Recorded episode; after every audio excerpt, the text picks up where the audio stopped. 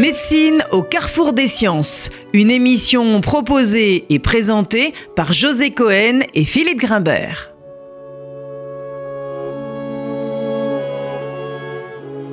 Bonjour à tous, bienvenue sur euh, RCJ.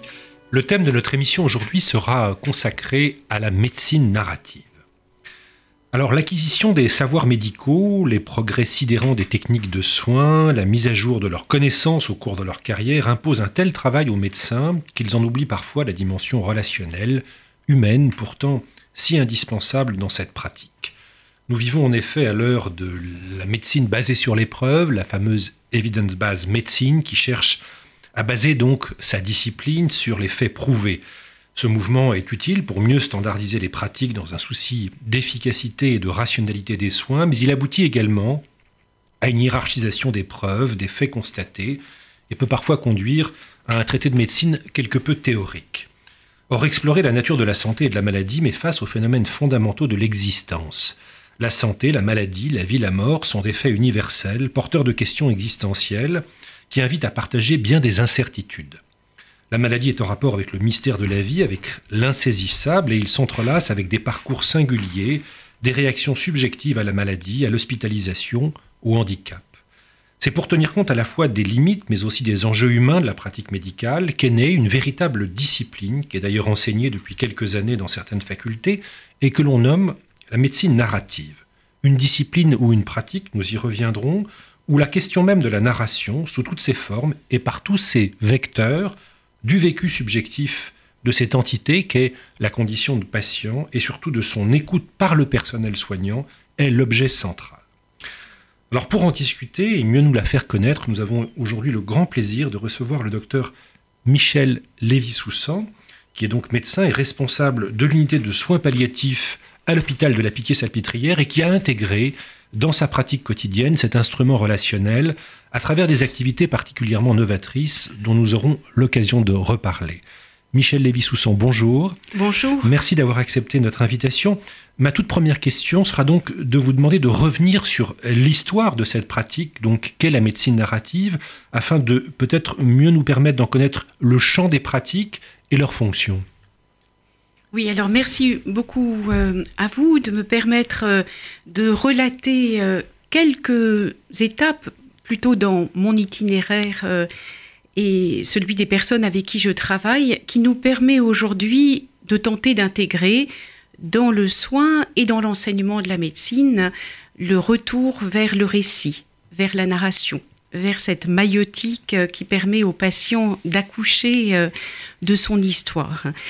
Alors, je crois que plus que l'histoire de la médecine narrative, c'est plutôt comment dans le courant de la médecine technoscientifique aux États-Unis, à l'initiative euh, principalement de Rita Sharon, euh, on peut dater le début de cette réintroduction d'une préoccupation du sujet porteur d'une histoire. Rita Sharon est professeure de médecine, de médecine interne à Columbia, et euh, sans doute elle-même hein, a ressenti ce que j'ai senti des années plus tard, elle est née en 49, euh, et euh, un manque, un manque dans sa formation à un moment où les progrès technoscientifiques que vous avez si bien soulignés escamotaient le sujet derrière le malade réduit à sa maladie. Et c'est finalement dans les humanités, dans la littérature, qu'elle va aller trouver des ressources importante pour pouvoir restaurer cette dimension du sujet derrière le malade.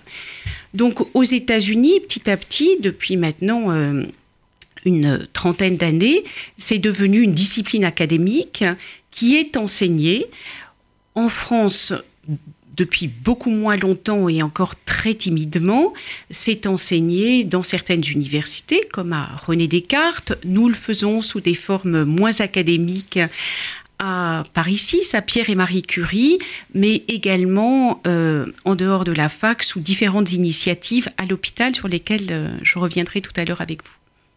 Vous avez l'impression que euh, la narration a disparu avec les progrès médicaux? C'est comme ça que le sujet a été introduit C'est comme ça que vous avez l'air de le situer. Vous pensez que la narration avait plus de place avant que la technique ait tellement envahi le champ de la médecine?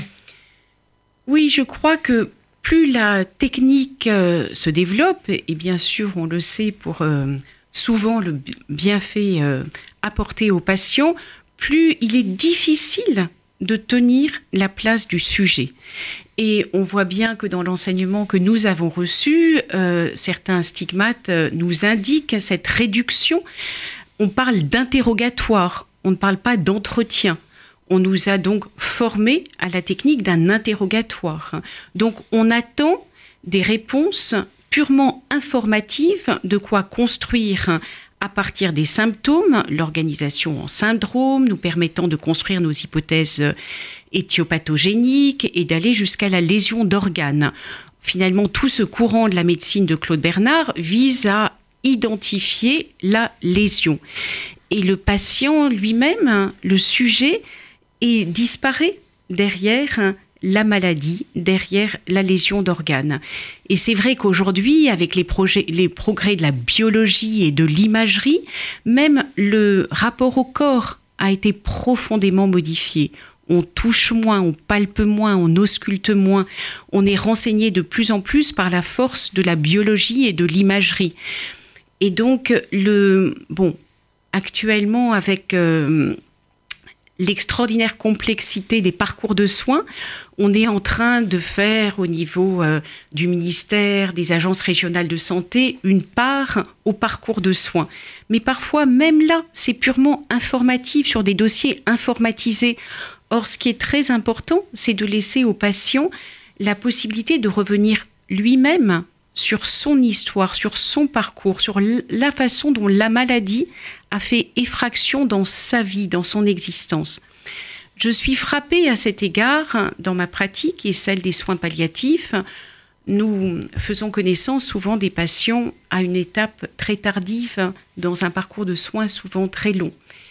Eh bien, euh, même si, euh, bien sûr, je me suis inscrite dans une continuité des soins et j'ai reçu les transmissions de mes collègues, pour nous, il est très important de laisser au patient la possibilité de revenir par lui-même sur sa maladie. Et son récit est essentiel, pas seulement de manière informative, puisque les données factuelles, nous les avons, mais ça va nous donner aussi toute l'importance de la façon dont cette maladie a fait irruption dans son existence, la place qu'elle y a occupée, les bouleversements qu'elle a engendrés.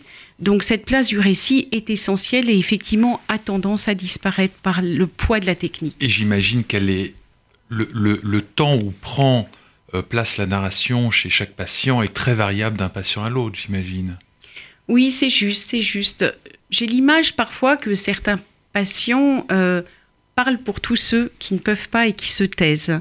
Et c'est là aussi où ces ressources littéraires peuvent être un ancrage commun, littéraire ou cinématographique ou euh, euh, bon, peut-être on en parlera tout à l'heure, mais avec les étudiants, on avait créé euh, il y a une vingtaine d'années Cinétique médicale.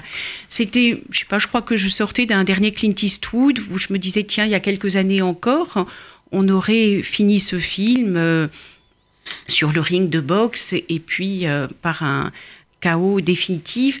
Là non, il y a des après ce chaos, euh, la personne se retrouve gravement endommagée sur le plan Parler neurologique. De million dollar baby. Hein. Exactement, million dollar baby. Merci pour ce rappel. Et après, il y a toutes sortes de discussions pour savoir comment vivre dans cet état-là, etc. Donc, on voit bien, bien sûr, que la fiction contemporaine se fait aussi l'écho de la médecine avec laquelle il nous faut vivre et est aussi une surface projective qui nous permet de penser et d'échanger ensemble. Peut-être euh, on aura l'occasion d'en parler, mais j'ai un projet auquel je tiens beaucoup sur les directives anticipées.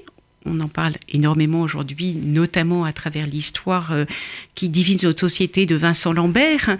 Et on sait que c'est très difficile que ces euh, dispositifs citoyens fassent son chemin dans la société parce que ça résiste, parce que c'est tellement difficile de parler de la fin de vie plus encore d'ailleurs que pour les dons d'organes, parce que là on est dans l'après, donc on est à nouveau dans la vie. Mais pour les directives anticipées, c'est formidablement difficile et donc ça résiste. Et donc je me disais que la fiction pouvait être une forme de médiation aussi qui nous aiderait à y travailler collectivement.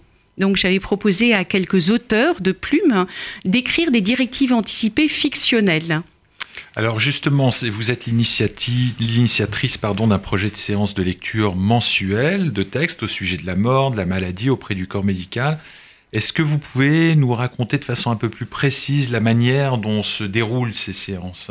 Oui, alors se dérouler puisqu'elles se sont tenues pendant euh, cinq années et là pour l'instant on les a suspendues en attendant de trouver une nouvelle forme. Euh, alors là aussi, c'est venu euh, de rencontres, comme souvent, et souvent de manques aussi. À cette époque, un jeune romancier, Mathieu Simonet, était en résidence littéraire à l'assistance publique. Et euh, par le réseau des médiathèques des hôpitaux, j'ai été associée à ce projet comme médiatrice. C'est-à-dire que son projet était de proposer aux patients d'écrire un moment de leur adolescence. Et donc, je faisais partie de ces médiatrices, c'est-à-dire aux patients que je suivais, certains d'entre eux, je leur relayais cette proposition. Ces écrits étaient colligés, transmis par le conseil régional à des collégiens aujourd'hui, qui en retour écrivaient aux patients un moment de leur présente adolescence. Et tous ces textes intimes étaient réunis dans un collectif pour donner lieu à des concerts littéraires. Et finalement, j'étais saisie de voir euh, la façon dont les patients euh, considéraient cette proposition qui leur était faite, souvent de manière extrêmement féconde. Et j'ai été un peu plus persuadée de l'importance euh, de l'inscription, de l'écriture, mais aussi de la lecture partagée dans le soin. Et avec mon ami comédien Philippe Mercier, nous avons à ce moment-là proposé de lire des textes euh, littéraires, poétiques, philosophiques, parfois journalistiques. Euh, on les appelait parce que c'est dans notre petite maison de soins palliatifs à la salle pétrière euh, qui est derrière un beau magnolia, donc ça s'appelait les lectures sous le magnolia.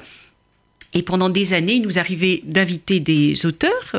Hélène Sixou nous a fait et Lydia Flem, euh, notamment euh, le, plaisir de venir partager ces moments, participer à ces lectures euh, des soignants, des patients et des étudiants, et eux-mêmes parfois se mettaient à écrire dans la dynamique de ces temps de lecture partagée, puisqu'à partir de ces lectures données par le comédien Philippe Mercier, les lectures de textes devenaient prétextes à parler de ce qui se passe dans la relation de soins. Et plusieurs personnes du groupe, par la suite, se sont mis à écrire, notamment des, jeunes étudiants en formation. Euh. Voilà, donc ça a été euh, un moment fécond hein, et je reviendrai là-dessus parce que tout à l'heure, vous me demandiez est-ce que tous les patients peuvent euh, mobiliser le récit de la même façon? Justement, je voudrais revenir, j'ai beaucoup aimé ce que vous avez dit en disant qu'il existe des patients qui parlaient à la place des autres. C'est aussi la fonction de l'écrivain de, parler à la place des autres, à la place de tous ceux qui n'ont pas la parole ou qui ne peuvent pas la prendre. Et je pense en particulier dans ce cadre-là au récit extraordinaire que euh, euh, vous avez peut-être euh, lu, que Philippe Lançon a, a, donné de son expérience hospitalière dans les suites du terrible drame de l'attentat de Charlie Hebdo et des dommages corporels et, effrayants qu'il a subis et qui lui ont valu une hospitalisation très prolongée dont il a tiré un livre extraordinaire et qui, je trouve, est exactement euh, à la place de ce que vous décrivez, c'est-à-dire cette possibilité de parler à la place de, tous les patients, euh, c'est-à-dire des gens qui patientent dans des lits d'hôpitaux pendant que leur sont euh, donnés un certain nombre de soins. Le livre en question est le Lambeau. Le, le Lambeau de, Philippe Lançon. Je voudrais vous citer une phrase et vous demander de réagir qui est extraite donc du, lambeau, je vivais dans un monde suspendu aux soins et aux fantômes de l'attentat, et dans ce monde tout était fiction, tout devenait possible. Je n'existais plus que dans un corps qui n'était pas tout à fait le mien, dans une vie qui n'était pas tout à fait la mienne, et dont la conscience accueillait sans morale, sans résistance, tout ce qui se passait. Mmh. Voilà. Alors, il y a quelque chose d'infiniment proustien dans cette, dans cette expérience de la narration à travers cette place. Qu'est-ce que vous, comment vous réagissez à ce, à, ce texte et et, à la fonction qu'il présente par rapport à ce que vous décrivez justement de, de, de l'usage, là pour le coup, de l'écriture, mais aussi peut-être de la lecture? Alors, merci beaucoup. Euh, j'allais bien sûr euh, aussi revenir sur ce moment qui a été très important, je crois, pour un grand nombre d'entre nous, médecins, mais aussi patients. Ce livre se trouve sur la table de chevet de beaucoup de patients aujourd'hui. Et alors pour moi, parmi d'autres, mais également parce que dans le groupe médecine et psychanalyse dans lequel je travaille aux côtés de Daniel Brun depuis plus de 20 ans maintenant, nous avons invité cette année Philippe Lançon avec sa chirurgienne Chloé Bertolus et c'est accessible en ligne. Ça a été euh, une heure de restitution de leur relation euh, de manière inédite, euh, donnée à entendre de cette manière-là. Ce livre est, je pense, un moment marquant. Il y a un avant et un après dans la façon de donner à entendre ce qui se passe dans cette relation de soins. Alors ce jour-là où on a invité Philippe Lançon, j'ai pu lire un petit passage, comme vous l'avez si bien fait, et dans ce passage, c'est lui qui l'avait choisi. Il s'agissait d'un temps de pansement extrêmement difficile. Et hum, dans ce temps de pansement silencieux, c'est comme si on entendait la musique de Bach qui a été si importante pour lui comme l'écriture de Proust, qui revient, qui revient en permanence dans le livre. Et de manière comme ça à peine suggéré, c'est comme si la musique de Bach se mettait à rythmer le geste de soins infirmiers. Et comme si toute la chambre devenait pleine de cette ressource infinie qu'est pour Philippe Lançon la littérature et la musique. Et alors, bon, euh, sa chirurgienne racontait de manière amusée que parfois il fallait même arbitrer, puisque tout le monde voulait aussi s'occuper de Philippe Lançon. Pas seulement du fait que c'était bien sûr euh, une personnalité euh, dans le contexte euh, des événements, des attentats, mais aussi parce que, enfin je pense, c'est comme ça en tout cas que je l'ai lu, c'est parce qu'il avait une façon si généreuse lui-même de partager cette ressource extraordinaire qu'est la littérature dans la relation de soins, et il le partageait avec l'aide-soignante, avec toute personne qui était dans la relation avec lui dans cette longue hospitalisation qui a été la sienne. Alors il, s'inscrit dans le passage que vient de citer euh, euh, Philippe, et comme vous le dites, dans le partage, dans l'acceptation, euh, voilà, sans résistance. Alors il y a des patients qui au contraire s'inscrivent dans la résistance dans, au cours des, des soins. Alors quelle place peut prendre justement la narration? Est-ce que comment on arrive à les faire sortir peut-être par la narration de, cette résistance Oui, alors je ne vais pas être non plus dans une vision euh, angélique. le récit permettrait bien sûr de... Euh, hier soir, je, suis allée voir la pièce de Zabou Breitman. je ne sais plus son nom, pourtant le nom est extraordinaire puisque il n'y a aucune ponctuation entre... C'est sur la folie à nouveau, euh, j'avais adoré à l'époque la compagnie des spectres, hein, la relation euh, d'une fille à la folie de sa mère dans son univers. Là, c'est assez différent. C'est jeune, c'est extrêmement euh, dynamique et ça vise aussi à montrer l'enfermement des soignants dans une autre forme de folie en regard de la folie des patients. Et comme euh, une forme de résistance aussi à cette porosité dans la maladie, où on peut euh, craindre, n'est-ce pas, d'être gagné par la maladie de l'autre, par sa souffrance, euh, de ne pas avoir aussi les ressources pour pouvoir accueillir sa souffrance, probablement dans la maladie psychique cette résistance est encore plus forte. Mais donc dans cette euh, pièce que j'invite euh, oui, les auditeurs à aller voir, intéressante, au rond-point des Champs-Élysées, on voit bien à quel point les soignants euh, sont de manière très défensive, enfermés dans une autre langue qui leur permet de se tenir dans une fonction professionnelle. Alors, je n'ai pas répondu à votre question, mais... Si vous avez situé la résistance Oui, du, côté, voilà. du, du côté du du corps soignant, hein. médical, Exactement. du côté, du côté de, la possibilité d'écoute. Oui, cas. exactement. On va revenir, si vous le voulez bien, après sur cette Oui. question.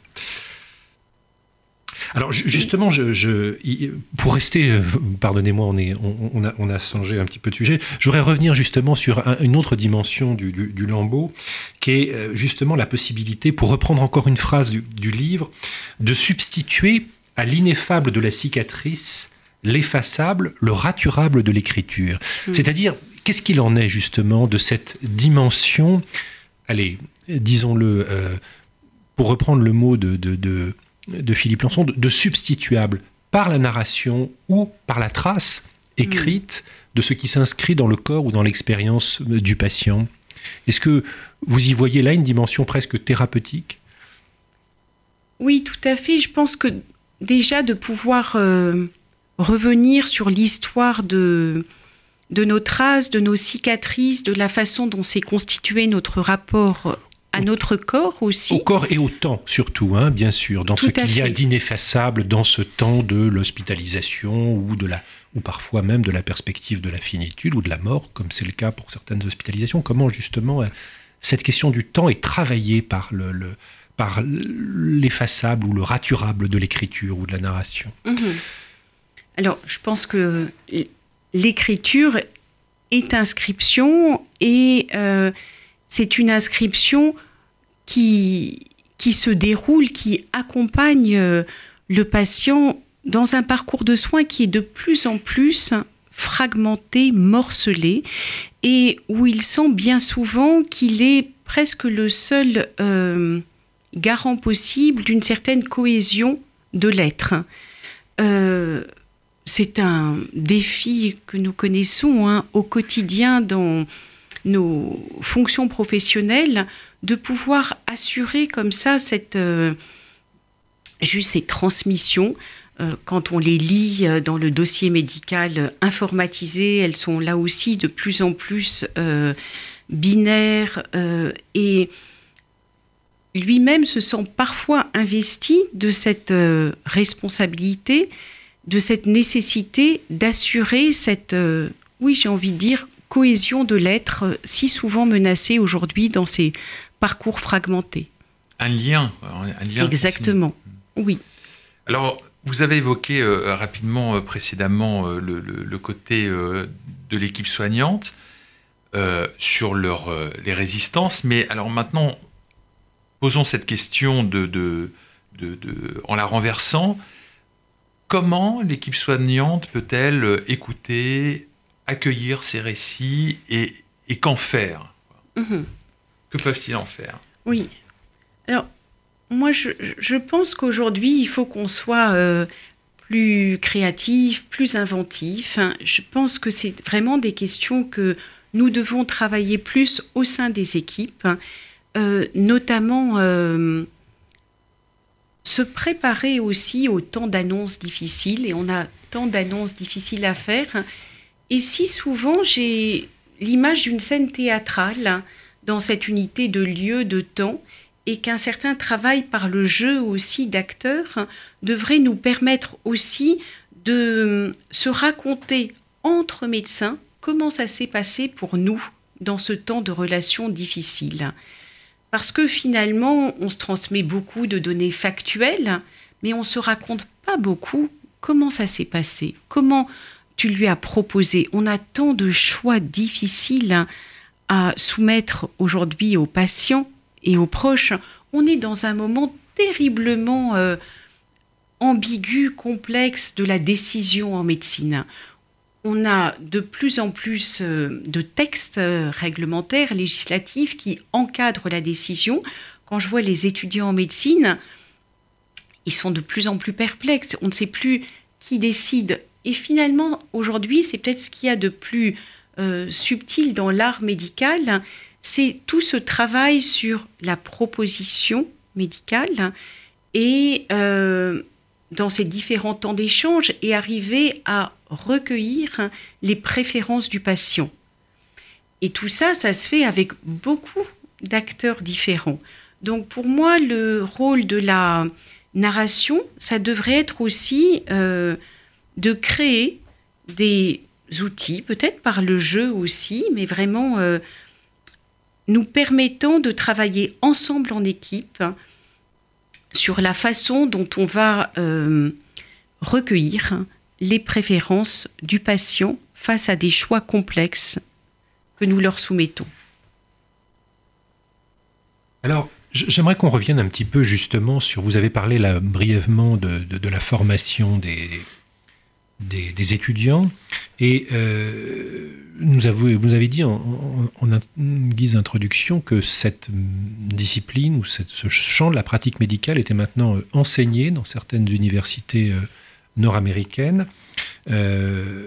Comment transmettre alors justement aujourd'hui pratiquement cette, cet intérêt ou ce souci peut-être plus que de cet intérêt des patients pour ce récit, pour cette dimension subjective de la maladie, vous pensez que c'est un processus d'enseignement à la fois facultaire qui doit s'intégrer euh, dans la formation pratique des études médicales ou au contraire est-ce que c'est euh, quelque chose qui se transmettra justement dans la subjectivité des liens? On sait l'importance des figures médicales dans la formation des étudiants. Comment est-ce que vous, vous, pensez ce temps de la formation qui est probablement essentiel pour introduire dans les pratiques quotidiennes, euh, une, pour faire une place à ces, à ces éléments narratif et pour accueillir cette subjectivité justement. Alors ça a fait l'objet de débats depuis bien longtemps de savoir si cette dimension euh, humaine de la médecine devait être euh, laissée à la discrétion de chacun, était un supplément d'âme ou si ça devait s'enseigner. Je pense qu'aujourd'hui, il y a vraiment euh, un consensus pour dire oui, ça doit s'enseigner. Maintenant, de quelle manière euh, les réponses sont sûrement nombreuses. Alors, hein, ça, s'enseigne à, Paris 6 actuellement? Oui, mais alors, si vous voulez, d'abord, je pense que la médecine narrative, voilà, c'est un courant, euh, mais qui peut avoir différentes expressions. Hein. Par exemple, à Paris 6, un des enseignements euh, auxquels je participe, parmi d'autres, c'est celui d'un enseignement conjoint entre patients partenaires et médecins. Moi, j'enseigne chaque année avec euh, une patiente, enfin mère de patient, qui va être d'ailleurs euh, nommée professeur dans euh, la discipline sciences pédagogiques. Et elle a des publications extrêmement nombreuses sur cette question de la transmission. Donc, l'argument de cet enseignement, c'est de dire que l'expérience de la maladie confère des savoirs, confère une expérience. Et cette expérience peut se transmettre aux étudiants, aux étudiants et même aux praticiens, et que cette transmission, après, va transformer la pratique de ces médecins, de ces infirmiers, de ces psychologues. Donc de penser vraiment que l'expérience du patient fait savoir qui peut se transmettre et ça, je pense que c'est tout à fait nouveau, intéressant. Pour moi, c'est une des manifestations de cette médecine narrative. C'est entendre le récit, voir une fois de plus comment il a pris place et comment il peut se transmettre à l'étudiant pour lui permettre après d'apprendre euh, cette maïotique du récit du patient. J'ai souvent cette image qui m'est venue il y a pas il y a quelques années que finalement on a tous en nous une façon d'être malade mais on la connaît pas encore tant qu'on n'a pas été euh, confronté à une épreuve qui nous fragilise dans l'existence. Et finalement, pour moi, le rôle du médecin, ça va être justement de permettre au patient, à la personne malade, de révéler le patient en lui. Parce que, on le voit bien, tous les patients n'ont pas les mêmes besoins en termes d'information, en termes de, codécision. Aujourd'hui, on va vers ce modèle de décision partagée. Mais il ne doit pas se développer de manière uniforme et standardisée.